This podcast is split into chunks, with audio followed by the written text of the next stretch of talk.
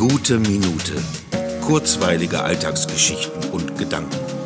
Mein Name ist Matthias Hecht und jetzt geht's auch schon los. Jetzt, wo es regnet, kann ich es ja sagen.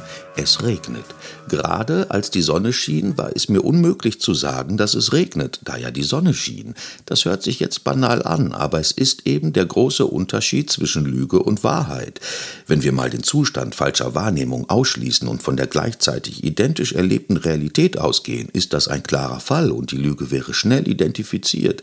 Das ist nicht immer so leicht, denn in den Fällen, wo die Aussage sich auf etwas nicht gleichzeitig passierendem oder gemeinsam Erlebten bezieht, sind wir darauf angewiesen, uns unserer wachen Wahrnehmung zu bedienen und dieser zu vertrauen.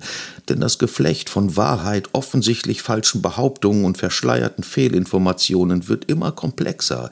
Das Glauben sollen nutzt das Glauben wollen schamlos aus. Da ist es immer gut, seine Sinne beieinander zu haben, um sich nicht für die Zwecke anderer missbrauchen zu lassen.